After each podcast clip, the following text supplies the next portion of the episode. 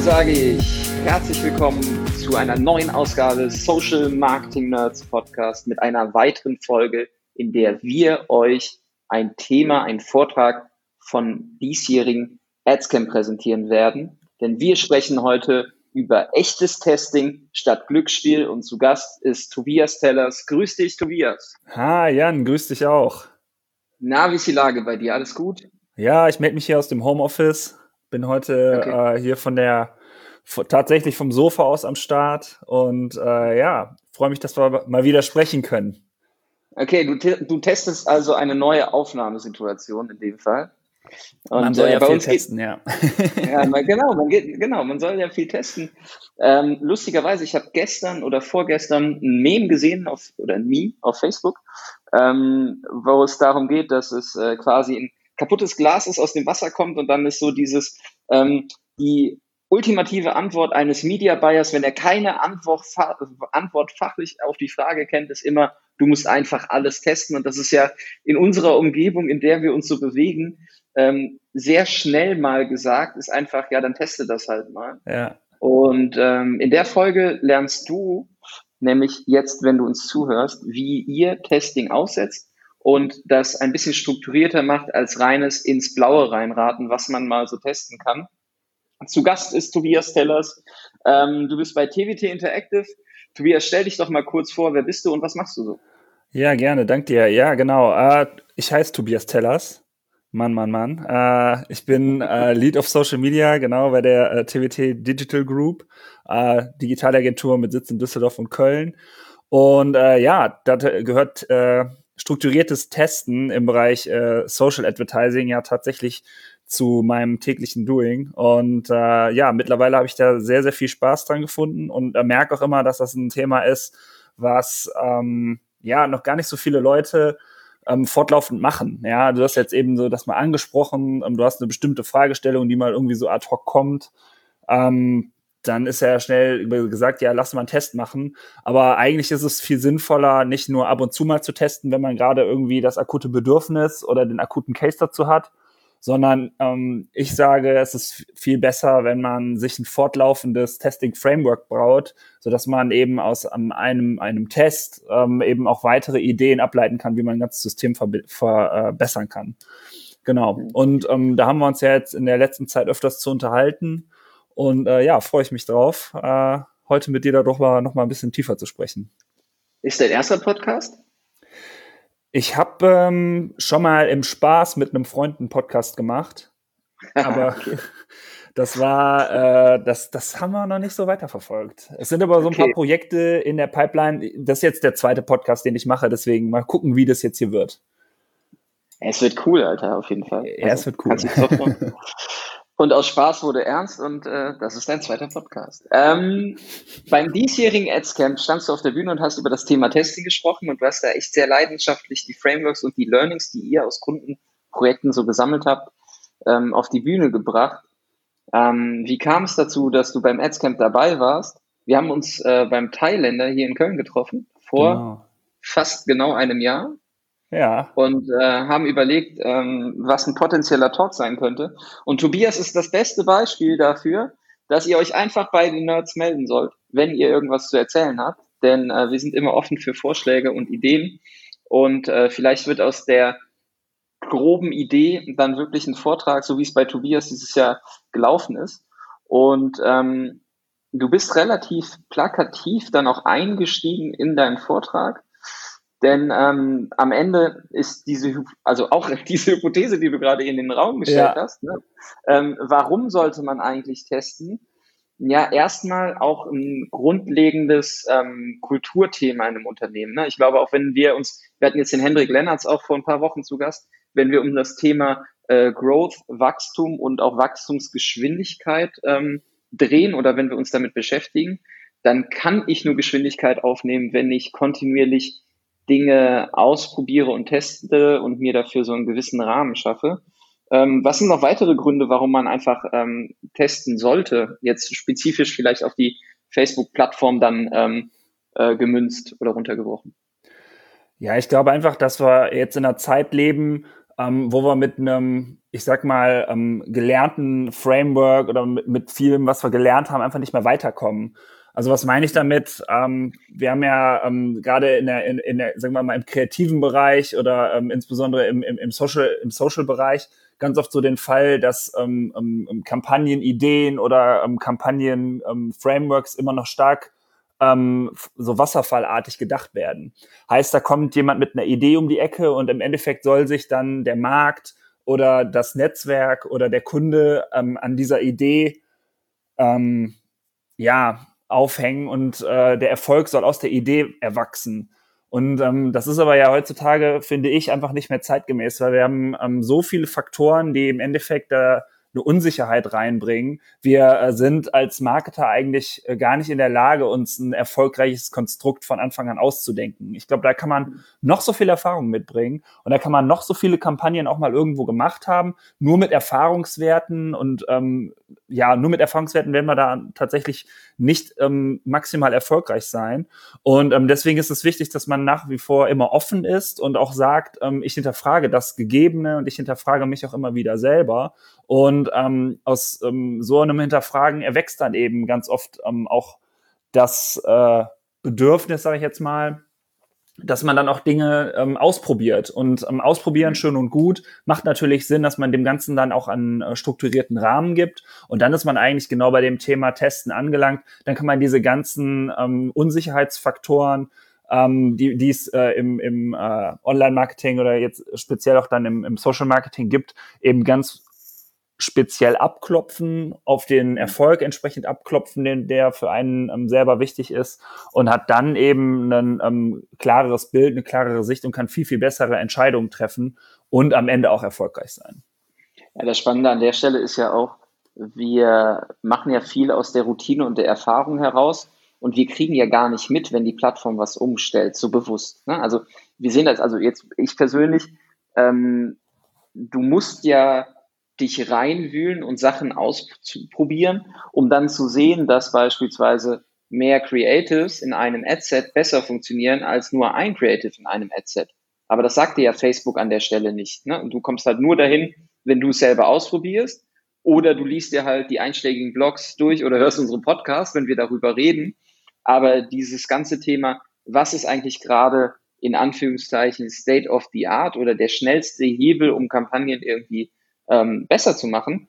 Das äh, sagt dir Facebook an der Stelle ja nicht. Das heißt, du kannst ja deinen Weg durch die Plattform zum perfekten Kampagnen-Setup nur durch das Ausprobieren erlangen. Und ähm, häufig ist mein, mein Empfinden, sind gerade so die Dinge, die vielleicht vor ja, drei, vier Jahren vielleicht belächelt wurden oder wo man sagt, die Maschine ist vielleicht noch gar nicht so weit. Heute wirklich der ausschlaggebende Punkt, wo man sagt, hey, ähm, das ist mal ein Thema, das haben wir immer anders gemacht, ja, aber vielleicht ist Facebook oder Snap oder wer auch immer, äh, wo wir gerade Werbung machen, vielleicht ein bisschen schlauer geworden. Und diese Evolution der Plattform bedingt ja einfach, dass wir, dass wir uns immer permanent hinterfragen, weil so viele Einflussfaktoren auf das Konsumentenverhalten und auch auf die Performance Einfluss nehmen ähm, und sich das ähm, stetig im Wandel befindet. Ja. Das Problem ist aber nur, das hast du ja eben auch angesprochen, ähm, wenn ich das unstrukturiert mache, dann komme ich irgendwo ähm, an eine Grenze, wo ich auch einfach limitiert bin, weil ich gar nicht mehr weiß, was ich eigentlich getestet habe. Genau. Und ein weiterer wichtiger Punkt, ähm, über den wir auch schon lange gesprochen haben, ist immer dieses Thema, was muss ich eigentlich wissen, bevor ich mit dem Test beginne? Weil, und meine Erfahrung, und ich glaube auch deine Erfahrung ist, es werden immer sehr ähm, kleine Details in der Plattform gegeneinander aufgewogen. Ne? Knopf, drücke ich jetzt Knopf A oder drücke ich jetzt Knopf B? Beispiel Targeting Expansion bei interessensbasierten Targeting, ja. Genau. Nehme ich da jetzt den Haken oder nicht? Und am Ende stehe ich aber vor der Herausforderung zu sagen, ist das jetzt gut oder schlecht? Also die Beurteilung von einem Test ist äh, die größte Hürde meiner Meinung nach, weil ähm, auch da dann wieder vielleicht die Erfahrung mit reinspielt. Äh, lange Rede, kurzer Sinn, Tobias. Was muss ich denn wissen, bevor ich mit dem Testen wirklich beginne? Also ich finde, du solltest dir von Anfang an oder ähm, ja generell sollte, sollte man sich von Anfang an immer vor Augen führen, was ich überhaupt am Ende des Tages erreichen will. Ähm, und ich mhm. glaube, da haben wir ein, ein, ein riesiges Feld, äh, was, was, was Zielsetzungen angeht. ähm, wo sich ganz, ganz viele Marketer noch überhaupt nicht ähm, 100%ig sicher sind, was das, was das sein soll. Also ich erlebe das tatsächlich in der Praxis, äh, ähm, im, in der täglichen Zusammenarbeit mit Kunden, äh, aber auch mit, mit, ähm, ja, mit anderen Agenturen immer wieder, dass es da ganz schnell um, um die von dir angesprochenen Details gibt, ohne mal vorher genau geklärt zu haben, was wollen wir überhaupt erreichen. Und am Ende ist es ja wichtig, dass ich mir dieses, dieses Ziel, ja, was will ich wirklich konkret am Ende für ein Ergebnis stehen haben, eigentlich ganz klar umreißen muss und mir immer wieder ins Gedächtnis zurückholen muss, damit ich, wenn ich was teste, es immer daraufhin ähm, anwenden kann, um, ob es denn auch wirklich auf dieses Ziel einzahlt. Hm. Ähm, und ich glaube, da liegt tatsächlich immer noch so ein bisschen der Hase im Pfeffer. Das ähm, wird viel zu wenig gemacht, dass man sich wirklich ähm, am Anfang wirklich ganz klar macht, äh, was möchte ich erreichen und auch, was ist denn ähm, auf dem Weg dahin, was gibt's für Meilensteine, ja, welche Werttreiber habe ich in diesem ganzen Konstrukt, ähm, an, an welchen Stellschrauben kann ich überhaupt dann drehen, um das gesamte Konstrukt zu beeinflussen. Und ich habe einfach in der, ähm, in der, in der, in der, in der Zeit ähm, sehr gute Erfahrungen damit gemacht, mir eben so ein um, Framework aufzubauen, ähm, im Sinne von, dass ich mir wirklich mal den ganzen ähm, Pfad aufzeige vom finalen Ziel, was ich wirklich erreichen will äh, und was dann auf dem Weg dahin liegt, um dann eben ähm, herauszufinden, okay, wo kann ich denn überhaupt ansetzen und wo kann ich mit Tests beispielsweise dann eben auch darauf äh, Einfluss nehmen. Und ähm, das fehlt meiner Meinung nach immer noch ganz, ganz oft, dass das nicht hundertprozentig klar ist. Finde ich ganz wichtig. Das ist eine Erkenntnis tatsächlich auch aus, aus meinen Seminarsituationen oder wenn wir Kunden schulen. Also ähm, um das konkret zu machen, stellt euch vor, oder ihr seid Social Media äh, Performance Marketing verantwortlich für das Budget und den Budgeteinsatz. Und ihr wisst am Ende nicht, was eure Customer Acquisition Costs sind. Also ihr wisst nicht, wie viel Kosten ihr ausgeben dürft, um, also was darf euch ein Neukunde kosten? Was darf euch ein Warenkorb kosten?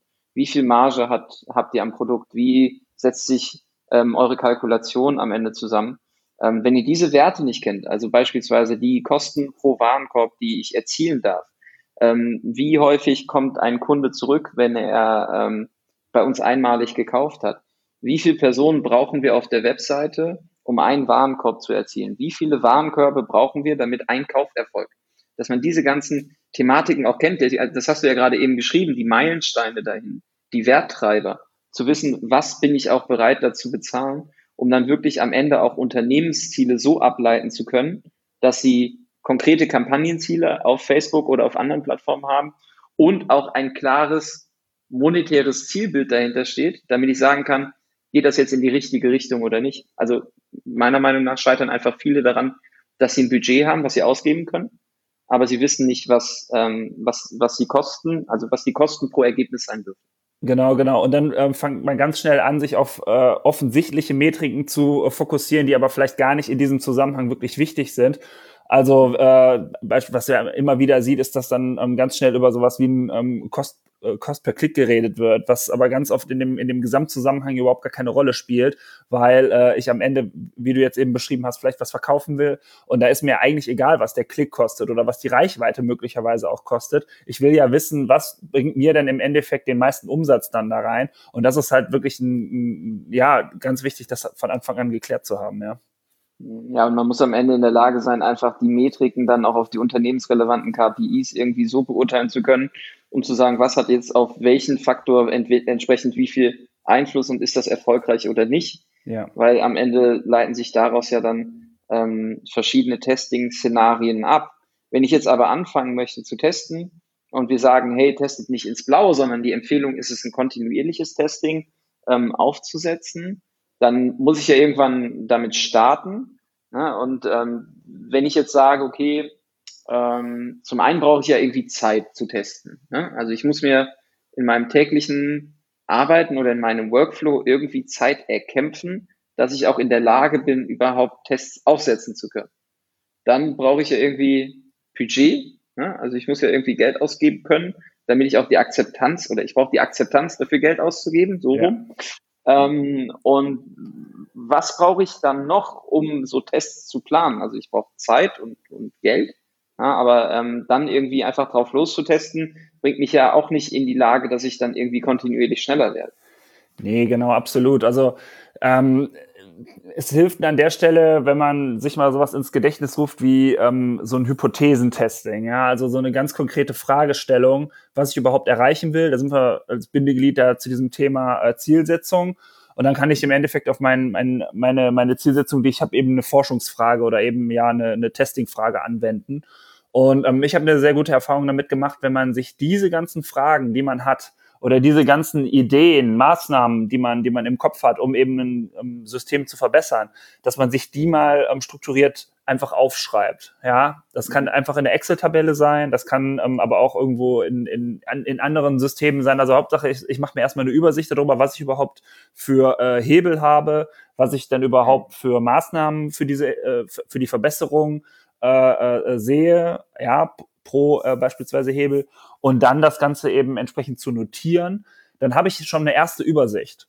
Und dann sehe ich im Endeffekt auch schon ähm, auf den ersten Blick, ähm, was macht denn jetzt äh, äh, Sinn, wo macht Sinn, ähm, konkret anzufangen. Ne, was sind beispielsweise äh, äh, Ideen, die ich habe, die sehr aufwendig sind, wo ich vielleicht mehrere Wochen und verschiedene Stakeholder involvieren muss, um da so einen Test durchzuführen? Was ist vielleicht eine Maßnahme, die jetzt relativ schnell ähm, ähm, erstellt werden kann? Und so kann ich mir diese ganzen ähm, Fragen, die ich im Kopf habe, diese ganzen Ideen äh, erstmal ähm, sammeln äh, und vor allem dann strukturieren. Und äh, wenn man das gemacht hat, dann sollte man oder nicht, dann mache mach ich es beispielsweise immer so, dass ich mir zu diesen ganzen äh, Fragen dann konkrete Experimente überlege. Also ich schreibe mir ganz viele äh, Notizen dazu auf, ähm, äh, was ich äh, in, einem, in, einem, in einem Test denn tatsächlich dann konkret umsetzen möchte, welche Zielgruppen, welche Elemente ich beeinflussen möchte. Und so habe ich nach relativ kurzer Zeit einen kompletten Katalog eigentlich da stehen, also einen richtigen mhm. Und äh, mit dem bin ich dann in der Lage, das äh, äh, ja dann quasi so in den Kampf zu ziehen. Ja, das heißt, mhm. äh, wenn du so möchtest, ähm, ich kann mir dann eigentlich in dem Rahmen der Zeit und des Budgets, das ich habe, überlegen, äh, welche Tests priorisiere ich, äh, wie und wann werde ich die durchführen.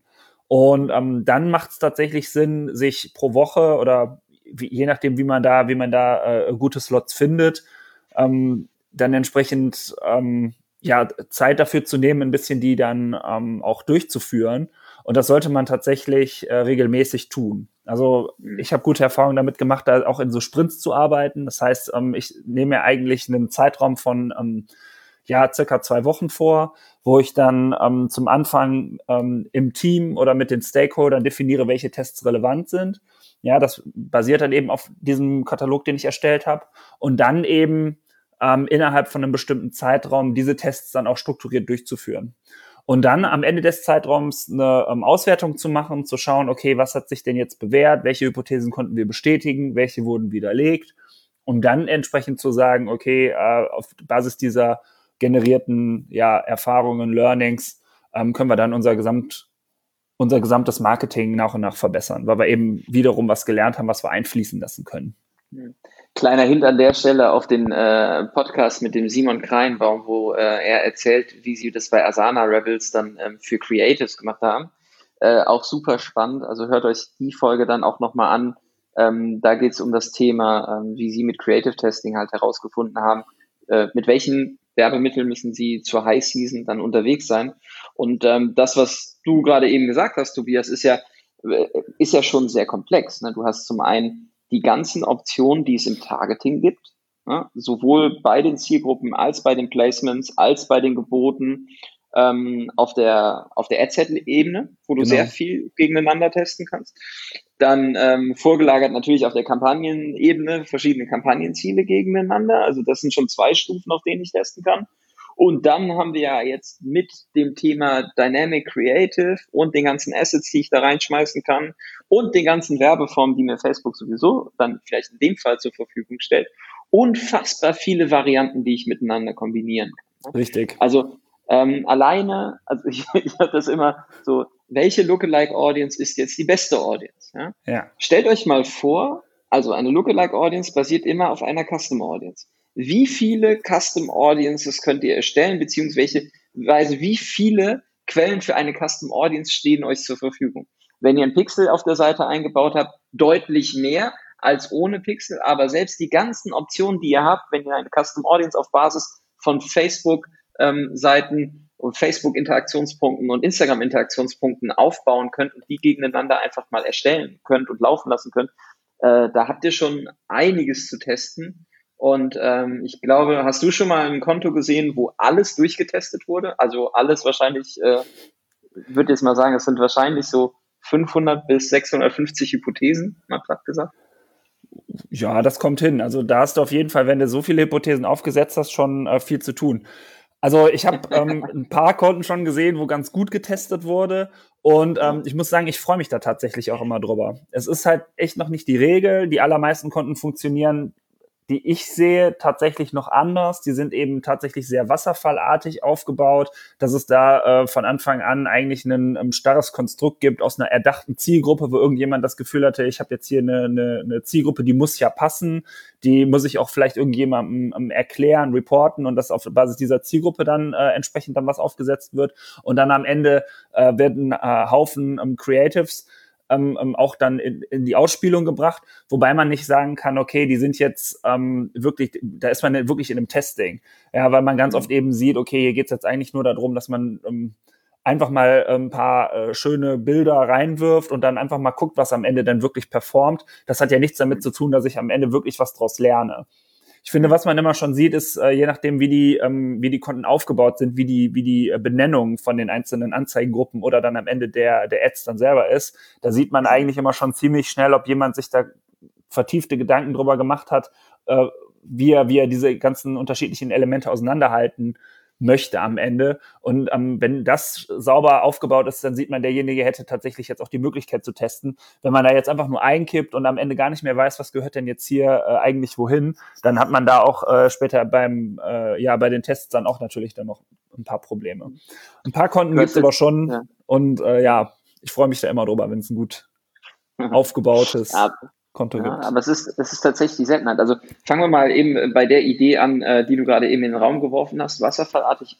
Ähm, was, was ich sehr häufig auch in den, in den ähm, Workshops dann sehe, ist, dass man halt ähm, eine fertige Ansprache oder fertige Botschaft oder fertige Creatives, ja, einfach hinstellt und sagt, wir machen daraus jetzt eine Kampagne. Ja, genau. Keine, also die wenigsten gehen hin und sagen, das sind meine zehn unterschiedlichen Ansprachen ich weiß nicht, welche davon funktioniert, ja.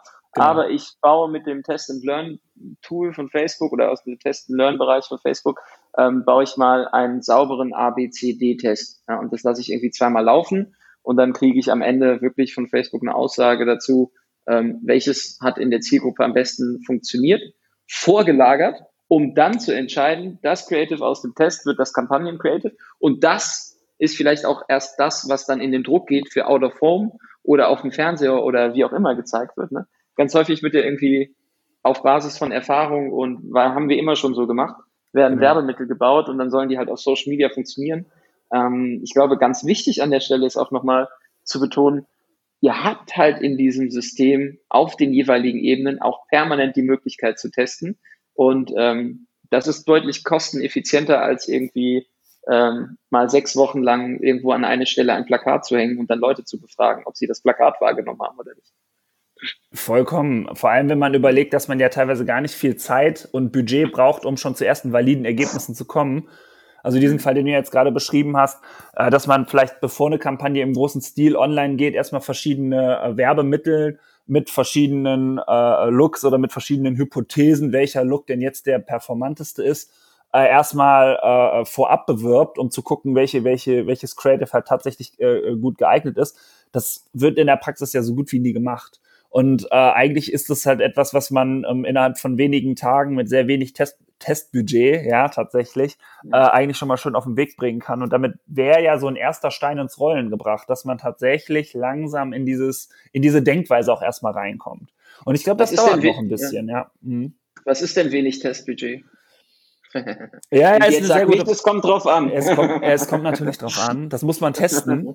ja, das muss man testen. müssen, müssen wir testen. Nein, ich habe ganz offen gesprochen ähm, gute Erfahrungen auch damit gemacht, wenn man einfach mal äh, äh bleiben wir ein ganz konkretes Beispiel. Wir haben ähm, eine, eine, eine, eine Werbeanzeige, die im Endeffekt äh, einen, äh, also wo wir, wo wir in einem Online-Shop ein Produkt verkaufen wollen. Es geht um ein einzelnes Produkt und ähm, wir wollen, wir haben jetzt äh, vielleicht einmal eine Abbildung, wo ähm, ein Mensch dieses, äh, sagen wir mal, es geht um T-Shirt, ja, ist jetzt ein ganz plakatives Beispiel, wo jetzt jemand ein, ein T-Shirt äh, trägt, ja, ein Ganzkörperfoto von einer Person und einmal das Produkt an sich. So, das wäre ja eigentlich so eine, eine, eine Möglichkeit, mal zu gucken, okay, was kommt denn jetzt besser an?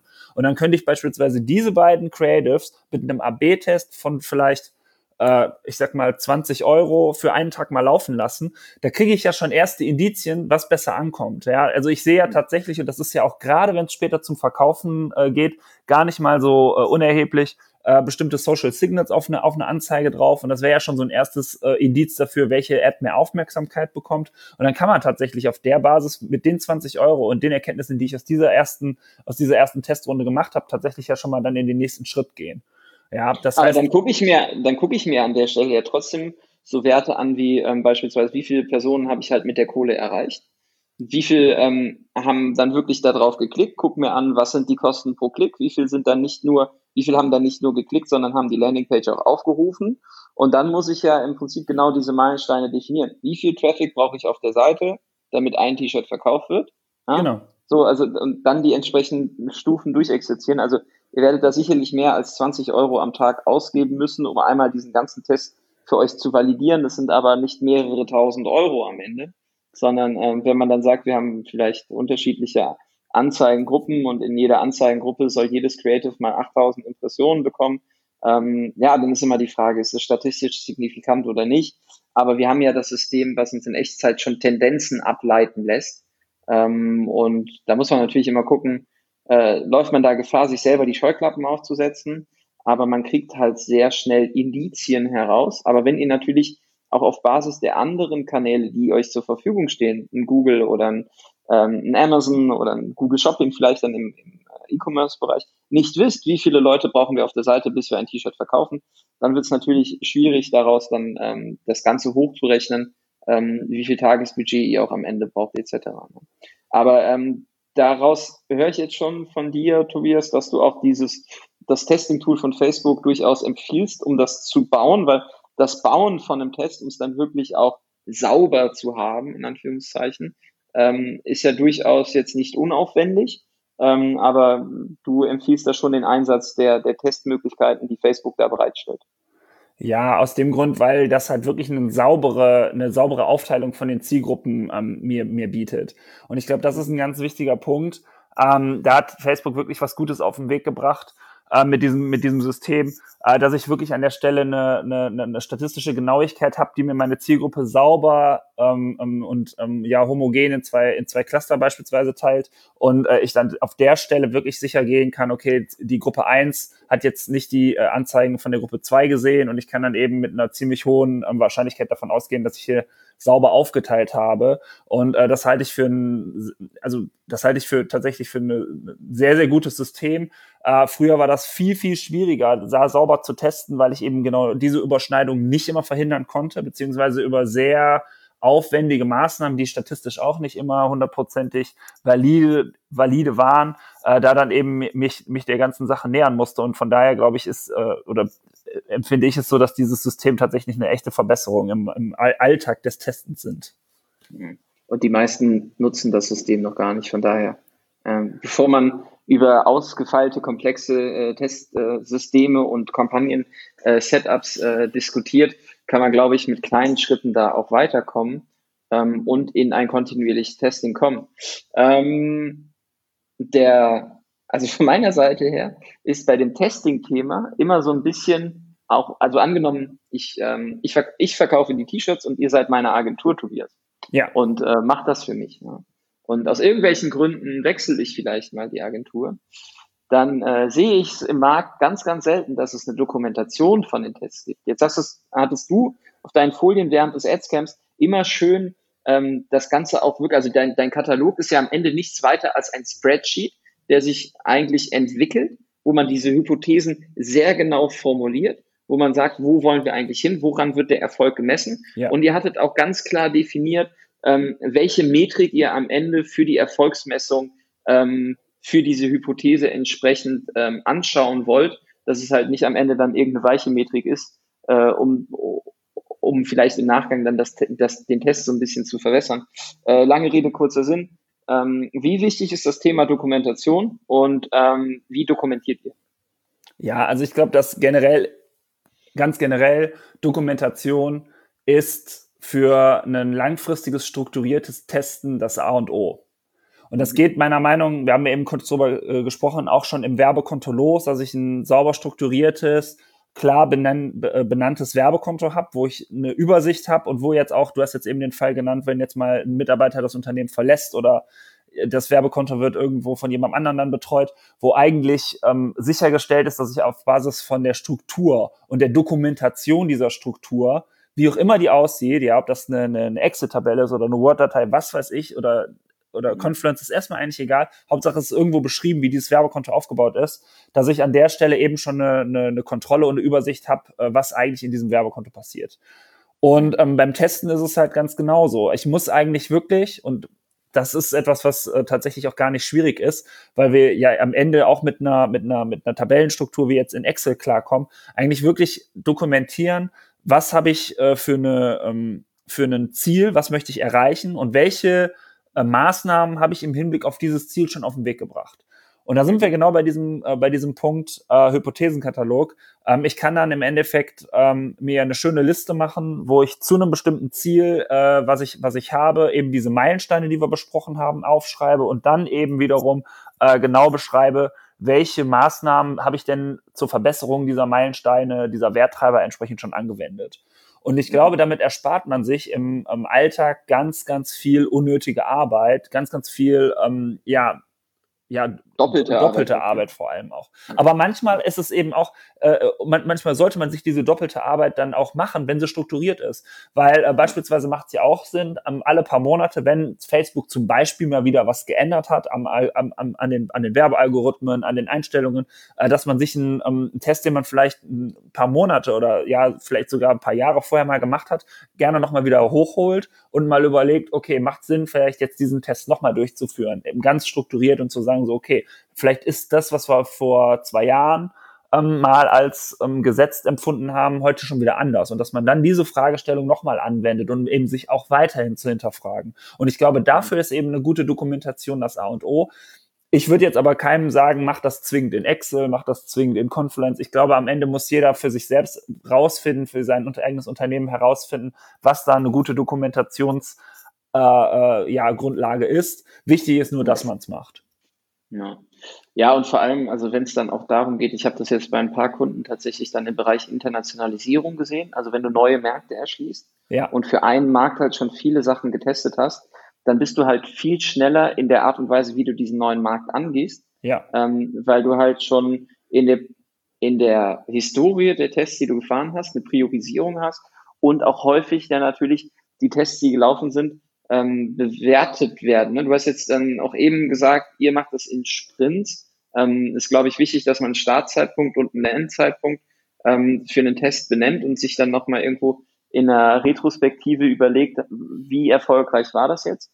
Ähm, in deinem spezifischen Beispiel ähm, hattet ihr so eine, eine Skala definiert. Ne? Also ihr hattet quasi ähm, aus eurer Perspektive eine Bewertung des Testes vorgenommen und der Kunde durfte dann den den Test bewerten, dass man so die zwei Ebenen miteinander ähm, in Einklang bringt und dann gibt es irgendwie so einen Durchschnittswert. Macht ihr das auf einer Skala von eins bis zehn und ähm, jeder darf dann quasi mal so ähm, eine Tendenz abgeben, war mehr erfolgreich, war weniger erfolgreich oder wie geht ihr dann in der Bewertung der Tests dann tatsächlich vor, um dann vielleicht auch äh, langfristig irgendwie ähm, ja, Erkenntnisse reproduzieren zu können? Äh, genau, also diese, diese, ähm, diese, diese, diese Skala, von der du gesprochen hast, die benutze ich oder benutzen wir tatsächlich ganz oft vor den Tests. Da sind wir bei dieser Priorisierungsgeschichte, welche Tests ah, okay. wann wie äh, stattfinden sollten. Okay. Aus dem Grund, weil in der Regel ähm, du viel zu viele Tests hast. Du, wenn du einmal in dieses, in dieses Konstrukt kommst, dass du ähm, regelmäßig Tests durchführst, wirst du ähm, auf Basis von einem absolvierten Test äh, nicht äh, da äh, sitzen und sagen so, oh, jetzt weiß ich aber alles, jetzt funktionieren meine Kampagnen äh, super, sondern in der Regel wirft ein äh, absolvierter Test viel mehr weitere Fragen auf, die dann auch wiederum getestet werden sollten. Also Beispiel, ähm, ähm, du bildest ein T-Shirt ab, äh, na, wir wollen ein T-Shirt verkaufen und äh, du bist halt bei der Fragestellung, ähm, ähm, soll ich das Produkt abbilden oder muss ich einen Menschen zeigen, damit das Ding im Endeffekt äh, ja gut äh, äh Traffic auf die Seite bringt, die dann am Ende auch verkauft sagen wir mal, der Mensch, der abgebildete Mensch, der äh, funktioniert halt besser. Dann ist halt die Frage, okay, muss ich den im Vollbild abzeigen äh, oder muss ich, äh, äh, keine Ahnung, nur äh, den Oberkörper zeigen? Das sind jetzt halt beispielsweise, wenn was, da könnte man so einen Test ja dann oder so eine, so eine Fragestellung, die ich habe, so eine Hypothese ja noch weiter verfeinern. Und das würde ja wiederum zu einer neuen Hypothese äh, äh führen. Und das führt genau, dann zum natürlich. Beispiel statisch, statisches Bild versus Video versus Slideshow versus Karussell. Genau, so, genau. Dann habe ich jetzt schon wieder vier Varianten. Und die, die kommen alle in den Katalog rein. Ja, die kommen alle in den Katalog rein. Und jetzt musst du dir vorstellen, das Ding wächst. Das wächst und wächst und wächst. Und da hast du natürlich dann auch unterschiedliche Personen, die dann ein Interesse dran haben. Da hast du vielleicht im Unternehmen äh, den Marketingleiter, der eine eigene Sicht auf die Dinge hat. Du hast einen Vertriebsleiter, der eine eigene Sicht auf die Dinge hat. Äh, also verschiedenste Stakeholder, der ne, mich als als äh, Mitarbeiter in der Agentur und dann äh, hast du verschiedene Leute, die an einem Projekt mitarbeiten und dann haben die auch ähm, unterschiedliche Priorisierungen, welche Tests die jetzt ähm, am, am sinnvollsten erachten. Na, also, und diese ganzen Personen versuchen, versuche ich dann im Agenturalltag ganz oft übereinzubringen. Das ist meist nicht so kompliziert. Ich arbeite mit einem Social Media Manager zusammen.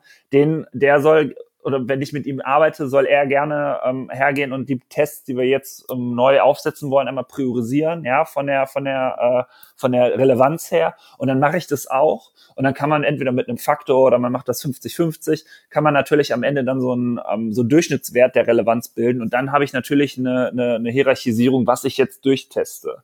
Na, also das ist dann tatsächlich einfach nur so, um es im ersten Schritt mal zu ordnen, was ich jetzt an neuen Tests auf den Weg bringen möchte.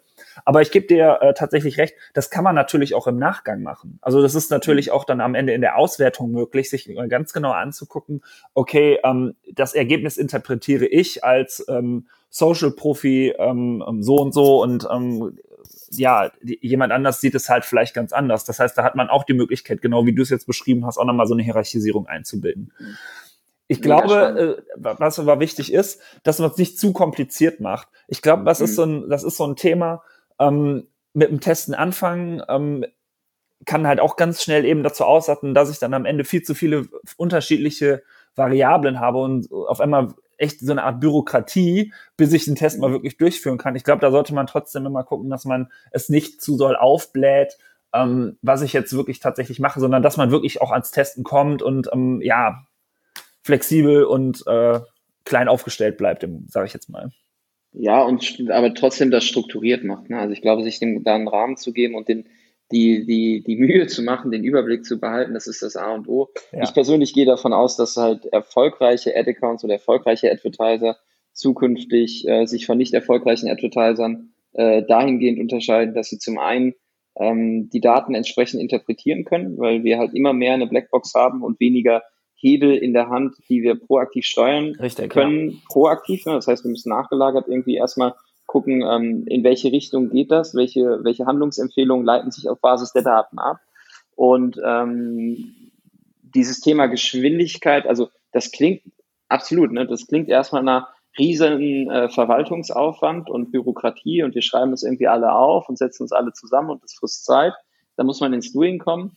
Aber ähm, du nimmst ja also dadurch, dass du vielleicht fünf Ansätze mehr testest als dein Wettbewerber, wirst du ja mit einer viel höheren Wahrscheinlichkeit ähm, den, den richtigen Ansatz haben oder ähm, einfach schneller zu einer Erkenntnis kommen, dass sich Dinge im System verändert haben, so dass du dann einen Wettbewerbsvorteil bekommst. Und der erfolgreiche Advertiser unterscheidet sich am Ende, glaube ich, vom nicht erfolgreichen Advertiser in der Art und Weise und Geschwindigkeit, wie er diese Tests identifiziert und durchführt.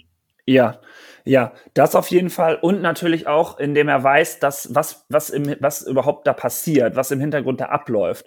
Und du hast jetzt mhm. eben was ganz Spannendes angesprochen. Das ist ja das äh, äh, das Spannende ist ja, dass Facebook dir ja immer mehr Variablen, die du die du ähm, eigentlich beeinflussen kannst, aus der Hand nimmst.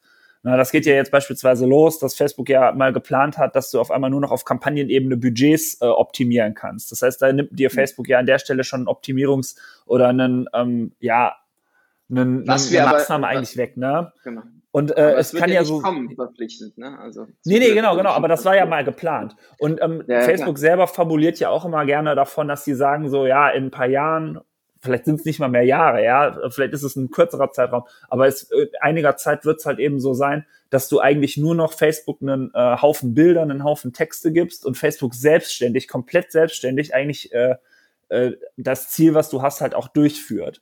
Ich glaube aber, mhm. dass das, das ist halt auf der einen Seite sehr verlockend. Das macht die ganze Geschichte natürlich auch einfacher für Leute, die sich jetzt nicht so tief mit der Materie beschäftigt haben oder beschäftigen werden. Ähm, aber auf der anderen Seite gibst du damit natürlich auch ähm, extrem viel ähm, extremen Vertrauensvorschuss. Und ich glaube, es ist doch Sinn macht, sich über die ähm, Dinge, die da im Hintergrund passieren, klar zu werden. Und das erreicht man halt darüber, dass ich mich über so ein, über so ein System, dass ich mir selber mal so ein, so ein Verbesserungs-, Optimierungssystem aufgebaut habe, durch strukturierte Tests, dass ich da vielleicht im, im, in der Zukunft ganz viel genauer äh, sagen äh, kann, was muss ich dem System jetzt eigentlich an, an Infos, an, an Input an die Hand geben, um trotzdem am Ende nachzuvollziehen, ob das System in meinem Sinne arbeitet. Und ich glaube, dafür ist so ein um, ähm, strukturiertes Testing-Framework sehr, sehr wichtig. Und du kannst natürlich auch das plattformübergreifend anwenden. Ne? Also du kannst ja auch sagen, okay, ähm, gerade, also du veränderst ja nicht alle Elemente auf einmal, sondern du versuchst mal vielleicht die, ähm, die, den, die Link-Vorschau irgendwie, also das, das Bild, was über die Link-Vorschau gezogen wird, äh, zu verändern Ah, und dann sagst du, okay, das war ein Test, der auf, auf Facebook-Seite super funktioniert hat. Lass uns ihn doch mal auf, auf LinkedIn-Seite ausprobieren, weil wir gesehen haben, dass wir mit einem äh, mit einem konkreteren, mit einer konkreteren Headline in der URL oder mit einem konkreteren Vorschaubild einfach zu einer höheren Klickrate äh, gekommen sind. Ne? Und dann hast du natürlich durch die Dokumentation eine viel schnellere Ableitung auch über die Plattform hinweg ähm, und bist dann natürlich schneller auch äh, vielleicht bei LinkedIn unterwegs. Und die Systeme, muss man auch ehrlich sein, wir sind im Media Buying, wir sind im, im Push-Marketing. Ähm, die Art und Weise, wie wir Werbung einbuchen und die Einstellungsmöglichkeiten, die wir haben, da nähern sich die Plattformen ja auch sehr stark an. Ja, vollkommen. Glücklicherweise muss man ja fast sagen. Also natürlich ist das, ist es, ist es, äh, äh, ich, ich träume ja immer es wird nicht kommen, aber ich fände ja am Ende super, wenn du wirklich so, ein, so eine Art programmatisches System hättest, wo du eine komplette Übersicht über all deine Touchpoints, die du im Marketing hast, äh, auch äh, auswerten kannst und eigentlich siehst, okay, wie beeinflussen sich die Systeme, wie hängen die miteinander zusammen. Äh, das ist natürlich eine Wunschvorstellung, deswegen muss man sich da irgendwo behelfen und irgendwo an, ja, Ansätze finden, wie man das, äh, diese, diese, diese heterogenen Dinge trotzdem noch irgendwo so in Einklang bringt, um sich eine Übersicht zu schaffen. Und ich glaube, dafür ist dieses Verständnis, dieses Know-how, was ich mir aus so einem ständigen, immer wiederkehrenden äh, Testsystem halt ziehen kann, ganz, ganz wichtig. Und deswegen predigt er auch, also wenn ihr einen Facebook-Ansprechpartner habt, dann wird dieses, diese Mentalität, dieses Mindset, äh, Test and Learn oder auch diese, ne, diese Art des Arbeitens äh, gebetsmühlenartig geprägt oder äh, gepredigt, so nicht geprägt, sondern gepredigt. Und ähm, es ist es ist ja die Art ähm, Geschwindigkeit aufzunehmen. Ähm, zu guter Letzt, Tobias, die Evergreen Testhypothesen, die dir so im Alltag über den Weg laufen, sind welche? Die Evergreen Testing Hypothesen, äh, tatsächlich alle auf, auf Facebook. Äh, da haben wir einmal die äh, Zielgruppentests. Äh, das ist die unterschiedlichen äh, Zielgruppenarten gegen, also in den entsprechenden Funneln gegeneinander testen. Beispielsweise äh, Custom Audience, äh, Webseitenbesucher generell äh, performt äh, besser im Retargeting als äh, Produktseitenbesucher beispielsweise, ja, oder äh, im Endeffekt dann eine Lookalike, äh, Lookalike 2% outperformt, Lookalike 1%, was ja auch immer mal vorkommen kann, obwohl das auf den ersten Blick halt gar nicht so, so realistisch scheint. Das finde ich immer ganz, ganz spannend. Und ähm, was äh, meiner Meinung nach somit die größten Hebel sind, weil wir uns bei Social Media ja immer in einem visuellen Umfeld aufhalten, sind am Ende äh, Visual Tests. Also da kannst, da kannst du auch richtig tief einsteigen. Äh, das ist halt wirklich ganz speziell zu gucken, ähm, welche visuellen Elemente musst du musst du äh, an an Start bringen oder auch äh, wie kriegst du wie kriegst du Aufmerksamkeit im Newsfeed beispielsweise mhm. bei Videos wenn man mal sagen ich will ein Video optimieren macht es für meine Marke Sinn dass ich zum Beispiel über ein Video oben und unten so einen fetten schwarzen Balken oder einen farbigen Balken habe mit so einem dicken mit so einem dicken Claim drauf das finde ich immer super spannend äh, äh, wie man wie man mit solchen Elementen eben ähm, ja am Ende auch über Zahlen einen äh, Beweis schaffen kann, dass sowas eben funktioniert. Ähm, oder eben, ähm, was wir eben besprochen haben, ähm, dass die, die, die entsprechenden Tests und die nachgelagerten, vertiefenden Tests ähm, von bestimmten Abbildungen. Na, also das mit dem, mit dem, mit dem Produkt versus Mensch ist ja echt so ein, so ein, so ein krasses Beispiel, also finde ich wirklich ein krasses Beispiel, weil ganz oft hast du einen, äh, kriegst du, kriegst du Werbeassets, da sind dann halt Personen drauf, die die Klamotten tragen und dann heißt das so sehr, man soll ja Personen zeigen. Wenn du aber am Ende mal äh, guckst, äh, du hast äh, dann einfach das Produkt selber, was abgebildet ist, dann klicken die meistens besser und oft verkaufen die auch meistens besser. Und da finde ich mal spannend, wenn man das mal wirklich auf den Punkt herausfindet, wie man diese. Abbildung optimieren kann, damit man am Ende über Zahlen spricht und damit man am Ende eben sagen kann, okay, ähm, ja, eigene Markenwahrnehmung etc. hin oder her. Wenn wir eher im Performance-Bereich sind, wollen wir ja am Ende, dass wir was verkaufen, dass es funktioniert und dass man dann mhm. über diese Tests das eben beweisen kann und so dann am Ende sagen kann, okay, äh, das machen wir in Zukunft öfters so. Ist ganz lustig, ist auch die, äh, ist die Erkenntnis der Gearbunch-Jungs, äh, die äh, ja dieses Jahr auch da waren und vor zwei Jahren und äh, die haben genau diesen Test gezeigt.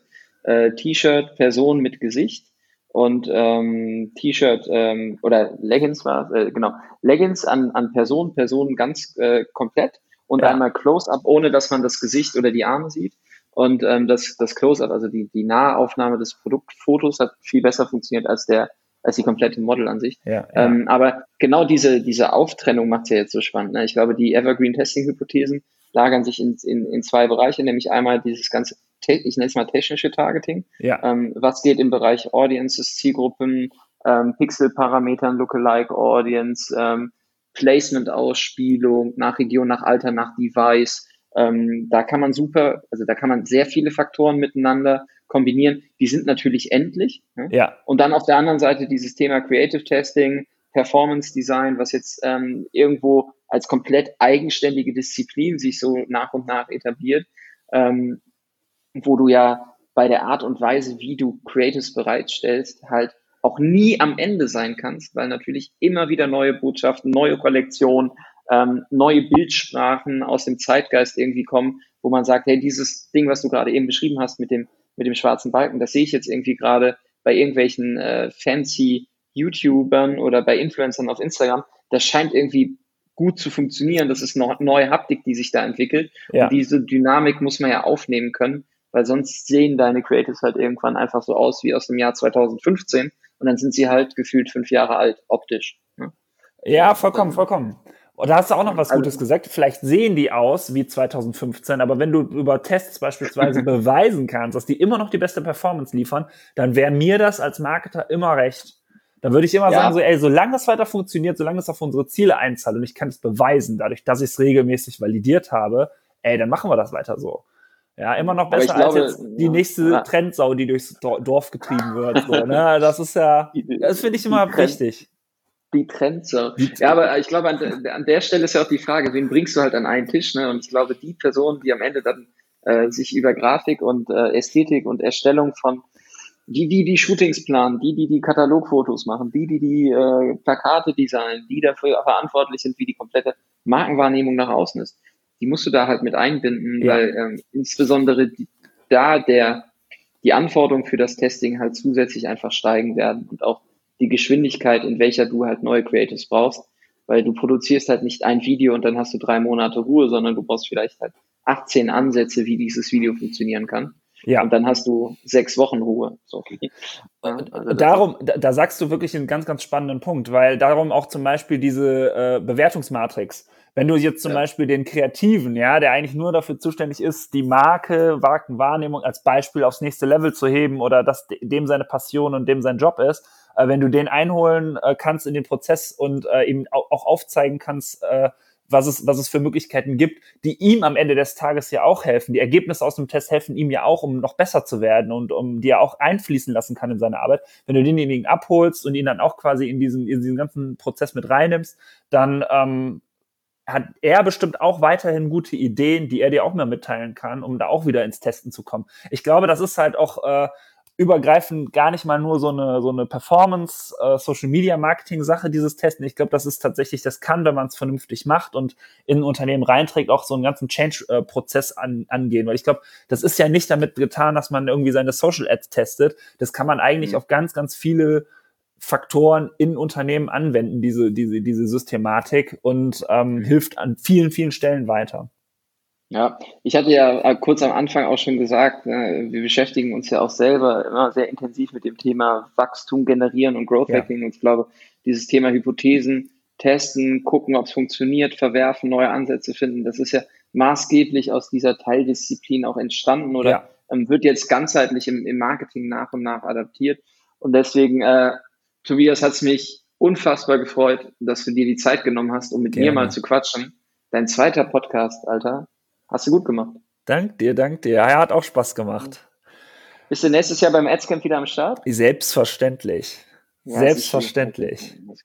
Äh, wenn die Leute nicht äh, mehr erwarten können und nicht bis nächstes Jahr warten wollen, äh, wie erreichen die dich denn? Also am besten erreicht ihr mich über äh, Xing und LinkedIn. Äh, da können wir gerne sofort in Kontakt treten, einfach nach Tobias Tellers suchen. Meine Mutter hat immer gesagt, Tellers wie der Teller mit dem S dran. Also damit solltet ja. ihr mich finden. Äh, ich bin auf äh, Facebook, ich bin auf Instagram. Ich freue mich, wenn wir uns da vernetzen, wenn wir ins Gespräch kommen.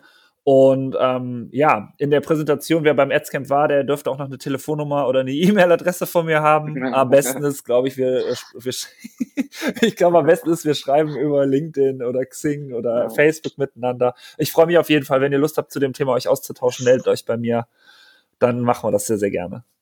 Ja, kann man sich gut merken, Tobias Tellers Testing, so, das ist euer Mann, wenn es darum geht, äh, einen Katalog zu entwickeln und die richtigen Hypothesen zu formulieren die euch dann schneller machen bei euren Paid Social Maßnahmen.